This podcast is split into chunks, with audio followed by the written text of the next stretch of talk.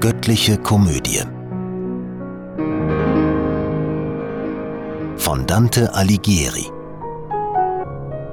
Heute gelesen von Cornelia Schönwald. Fegefeuer. 27. Gesang. Dass sie die ersten Strahlen dorthin schoss, wo ihres Schöpfers Blut vergossen wurde. Indes die Waage sich im Ebro spiegelt und Ganges Woge kocht in Mittagsglut. So stand die Sonne und der Tag entwich, als froh der Engel Gottes uns erschien. Er stand am Rande, außerhalb des Feuers, und sang mit seiner Stimme, frischer als die unsere, Selig sind die reinen Herzens. Und dann? Hier geht's nicht weiter, gute Seelen, ehe ihr die Feuerprobe nicht besteht. Schreitet hindurch und lauscht dem Sang von drüben. So sagte er, als wir ihm näher kamen. Wie ich es hörte, fühlt ich mich erstarren, als müsste man mich in die Grube legen. Ich rang die Hände, beugte mich nach vorne, ins Feuer sah ich und bekam den Eindruck von Leibern, die ich hatte brennen sehen. Die wackern Führer wandten sich zu mir, Vergilius sprach zu mir, Mein Sohn, bedenke, hier ist kein Tod, hier kann nur Marter sein. Bedenke, wenn ich dich auf Gerions Rücken in Sicherheit geleitete, wie sollt ich es hier in Gottes Nähe nicht vermögen? Glaub mir, und wenn du tausend Jahre lang in diesen Flammen weiltest, mittendrin, auch nicht ein Härchen könnten sie dir sengen. Und wenn du mir etwa nicht trauen magst, geh hin zur Flamme, reiche ihr mit Händen den Saum des Kleids und lass dich überzeugen. Erheb dich endlich über Furcht und Zagen, komm her zu mir und geh getrost hindurch. Ich aber steh und kann nicht, wie ich möchte. Wie er mich starr noch immer stehen sah, sprach er ein wenig ungeduldig Sie von Beatrice trennt dich diese Mauer.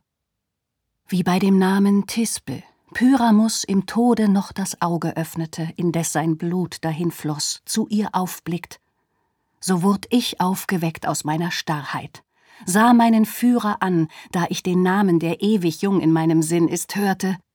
Wirklich? sprach der und schüttelte das Haupt. Und weiter geht es nicht? und lächelt mir, wie man ein störrisch Kind mit Äpfeln lockt. Dann schritt er mir voran, hinein ins Feuer. Den Statius bat er, hintendrein zu kommen. Bisher ging er zumeist in unserer Mitte. Kaum war ich drin, hätt ich in siedend Glas, nur um mich abzukühlen, mich geworfen, so über alle Maßen war die Glut. Mir Mut zu machen, sprach mein trauter Vater von Beatricen immer zu und sagte, mir ist, als könnt ich ihre Augen schauen. Wir gingen einer Stimme nach, die drüben zu hören war, und ihrem Sange lauschend gelangten wir hinaus zum Weg nach oben. Gesegnete des Vaters, kommet her! erklang es aus dem Innern eines Lichtes, so hell und stark, dass ich's nicht ansehen konnte. Die Sonne geht, sprach's dann. Es kommt der Abend. Ohn Aufenthalt beschleuniget den Schritt, solang's im Westen noch nicht dunkel wird. Geradeauf im Felsen stieg der Weg nach Osten, so dass ich die Strahlen vor mir hinwegfing von der Sonne tief im Rücken. Wir hatten wenige Stufen erst erprobt, als ich und meine Lehrer am Erlöschen des Schattens fühlten, wie die Sonne weg war. Bevor in seiner Unermeßlichkeit der Horizont den gleichen Anblick zeigte und überall die Nacht sich ausgebreitet, bettete jeder sich auf eine Stufe. Da die Natur des Berges uns die Kraft zum Weitersteigen, nicht die Lust benahm. So ruhen still zum Wiederkäuen die Ziegen, die erst so dreist und rasch von Fels zu Fels nach Nahrung liefen, bis sie sich gesättigt, lautlos im Schatten jetzt. Die Sonne glüht, es schaut der Hirte über seine Herde auf seinen Stab gestützt und immer wachsam. Und wie der Hüter draußen auf dem Feld die Nacht bei seinen stillen Tieren bleibt und wacht, damit der Wolf sie nicht verscheuche, so lagerten wir alle drei beisammen. Ich wie die Herde, jene wie die Hirten, und rechts und links umgaben uns die Felsen. Nicht viel drang von der Außenwelt zum Auge, doch dieses wenige ließ mich die Sterne noch heller und noch größer sehen als sonst. Und wie ich sinnend so nach ihnen schaue, berührte mich der Schlaf. Der Schlaf, der oft noch, ehe es da ist, das Ereignis kündet. Zur Stunde etwa, da der Venusstern, der immer glühende, mit Liebesfeuer vom Morgen her zuerst den Berg bestrahlt, erschaute ich im Traume, schön und jung und blumenpflückend, eine Frau, die Heide durchstreifend, und sie sang dazu die Worte Mag jeder, der nach meinem Namen fragt, erfahren, dass ich Lea bin. Ich flechte, die weißen Hände rührend meinen Kranz und schmücke mich, um schön zu sein im Spiegel. Doch Rahel, meine Schwester, wird nicht müde, vor ihrem Spiegel tagelang zu sitzen. An ihren schönen Augen freut sie sich, wie ich an meiner Hände Werk zum Schmuck. Ihr ist die Schau genug, mir ist's die Tat. Ein erstes Schimmern ging dem Tag vorauf. Umso willkommener dem Pilgersmann je Heimat näher seine letzte Rast. Im ganzen Umkreis floh die Finsternis. Es floh mit ihr mein Schlaf, und ich stand auf, da ich die Meister schon erhoben sah. Die süße Frucht, durch tausend Zweige hin, so eifrig von den Sterblichen gesucht, wird heute noch dir deinen Hunger stillen. Dass solch ein Wort Vergilius zu mir gebrauchte, war ein Festgeschenk, wie niemals ein anderes mich hätte freuen können. Ein neuer Wille, Well auf Welle kam mir, Wille nach oben, und bei jedem Schritt fühlt ich zum Schwunge mir die Flügel wachsen. Als unter uns die Treppenstufen alle im Lauf entwichen und wir oben auf der letzten standen, blickt Vergil mich an und sprach Das Zeitliche, das ewige Feuer hast du erkannt, mein Sohn. Hier stehst du jetzt, und hier ist meine Wissenschaft am Ende. Bedacht und eifrig bracht ich dich herauf. Nun überlass du dich dem Trieb des Herzens. Die steilen Pfade liegen hinter dir. Sieh dort, die Sonne leuchtet dir ins Antlitz und Wiesen dort und Blumen und Gehölz, was alles eine reiche Erde schenkt. Im Grünen sitzend oder wandelnd harrst du der Frau mit ihren frohen, schönen Augen, die weinend mich zu dir gerufen hat. Erwarte Lehre nicht, noch Wink von mir. Denn frei, gesund und aufrecht ist dein Wille, und Irrtum wäre es, jetzt ihn noch zu zügeln. Du sei dein eigener Kaiser und dein Papst.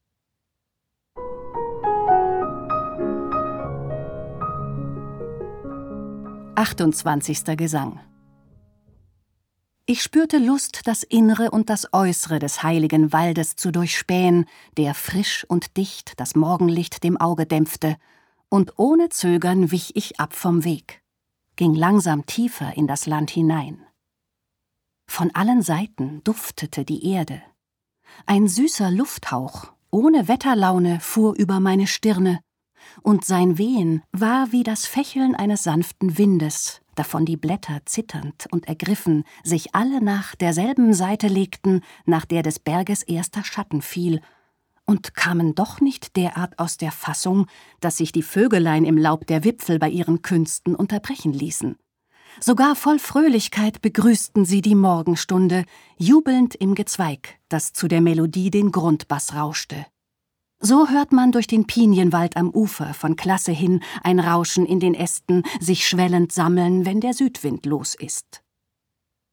Schrittweise, langsam, war ich schon so tief hineingeraten in den alten Wald, dass ich die Eintrittsstelle nicht mehr sah. Und siehe da, ein Bach ließ mich nicht weiter. Mit stillen Fluten zog er nach der linken die Gräser, die an seinem Rande wuchsen. Die reinsten Wasser, die auf Erden fließen, mit diesem Nichtsverbergenden verglichen, erscheinen alle irgendwie gemischt, obgleich's hier immerzu im Dunkeln fließt, von einem Wald beschattet, der doch nie den Schein der Sonne durchlässt, noch des Mondes. Die Schritte hielt ich an, die Augen ließ ich am andern Ufer schweifen, in der Fülle der unerschöpflich bunten Frühlingspracht.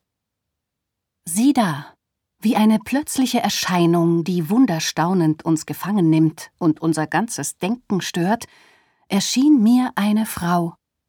Einsam erging sie sich, singend, und zwischen Blumen pflückt sie Blumen, die ihr den Weg mit allen Farben säumten. O schöne Herrin, Wenn dein Anblick mir den Grund des Herzens treulich offenbart, von Minne, du beseligend erwärmte, möcht's dir belieben, weiter vor ans Ufer, sprach ich, zu diesem Bächlein herzutreten, damit ich auch verstehe, was du singst? Du mahnest mich, so war Proserpina damals und dort, wo sie dem Blick der Mutter entschwand und ihr der Lenz verloren ging. Wie um sich selber eine Tänzerin, alleine kreisend, beide Füße eng geschlossen hält und schleift nur hin am Boden, so kehrte sie auf rot und gelben Blumen zu mir sich, wie ein keusches Mägdlein her, das züchtig seine Augen niederschlägt. Und meiner Bitte leistet sie Genüge und näherte sich, bis die sanften Laute ihres Gesanges mir auch sinnvoll wurden. Sobald sie an den Rand gekommen, wo die Gräser in dem reinen Bach sich netzen, schlug sie die Augen auf zu meiner Freude. So glanzvoll aus den Wimpern leuchtet es, ich glaube kaum bei Venus, als sie plötzlich von ihrem kecken Sohn verwundet wurde. Vom andern Ufer lachte sie herüber. Ein buntes Vielerlei in ihren Händen, das ungesät auf jener Höhe wächst. Drei Schritte breit das Wasser zwischen uns, jedoch der Hellespont, den Xerxes querte, noch heut ein Zaum für allen Menschenstolz, der zwischen Sestos und Abydos flutet, war dem Leander weniger verhasst als mir der Bach, der sich nicht auftun wollte. Ihr seid hier neu, sprach sie. Sollte mein Lachen an diesem Ort der auserlesenen Heimat der Menschheit euch verwunderlich erscheinen und einigen Verdacht erregen, so erinnert euch des Psalmes Delectasti, der euch erleuchten kann und Zweifel klären. Und du, der Vorderste, der mich gebeten, sag an, ob du noch weiteres hören willst. Ich geb dir gerne jeglichen Bescheid. Das Wasser, sagt ich, und des Waldes Rauschen erschüttern meinen jungen Glauben an den anders mir erklärten Sachverhalt. Und sie? Die Ursache, aus der hervorgeht, was dich verwundert, will ich dir erklären und hinderliche Trübung dir zerstreuen. Das in sich selber selige, höchste Gut erschuf den Menschen gut und froh und gab als ewigen Friedenspfand ihm diesen Ort. Sein Fehltritt ließ ihn hier nur kurz verweilen, sein Fehltritt wandelte in Schmerz und Tränen das holde Spiel ihm und das gute Lachen auf dass der Brodem, der dort unten gärt von Dünsten aus dem Wasser und der Erde, die immer, wo es geht, das Warme suchen, dem Menschen hier nicht feindlich werde, stieg zum Himmel dieser Berg so hoch empor und hält sich von der Pforte aufwärts rein. Und weil nun mit der ersten Himmelsdrehung die Luft im ganzen Umkreise sich dreht, wofern der Kreislauf nirgend unterbrochen, bestürmt die himmlische Bewegung hier den Gipfel, der in Gottes Äther ragt, und weht und rauscht in diesem dichten Wald. Und so geschüttelt wächst die Kraft der Pflanze, dass sie die Luft mit sich erfüllt und schwängert, die kreisend solche Pflanzenkraft verstreut. Davon empfängt nach Wert und Himmelsstrich die übrige Erde und erzeugt verschiedener Hölzer Trieb und Wachstumskräfte, man hätte demnach drüben keinen Grund mehr, sich zu verwundern, wenn etwa ein Pflänzchen auch ohne nachweisbaren Samen sprießt. Und wissen sollst du, dass das heilige Feld, auf dem du wandelst, voll ist jeden Samens und Früchte birgt, die man bei euch nicht bricht. Das Wasser, das du siehst, quillt nicht aus Adern, gespeist durch Wolkendunst, gehemmt durch Frost wie eure Flüsse, schwellend und versickernd. Es kommt aus einem festen, sichern Born, der aus dem Willen Gottes das empfängt, was er verströmt, nach zwei verschiedenen Seiten. Was hier hinabfließt, löschet im Gedächtnis des Menschen jede Spur von Sünden aus. Was dort, erfrischt ihm, was er Gutes tat. Hier heißt es Lethe, auf der anderen Seite Oinoe, aber wirken kann es nur, wenn man an beiden, hier wie dort, sich labt. Und schmackhaft ist es wie kein anderer Trank.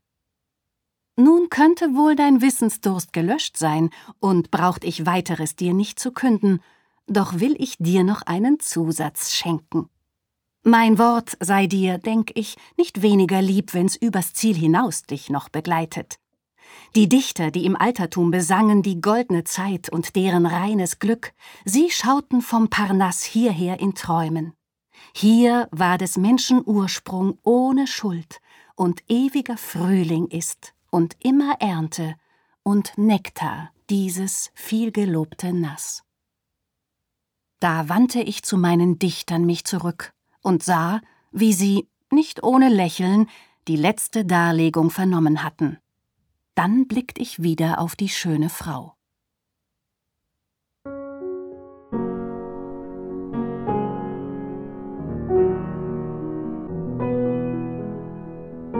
Diese Hörreihe unterstützt die Initiative Solidarität stimmt e.V. Kollegial produziert von Sprecherinnen und Sprechern und 48 Hearts Productions.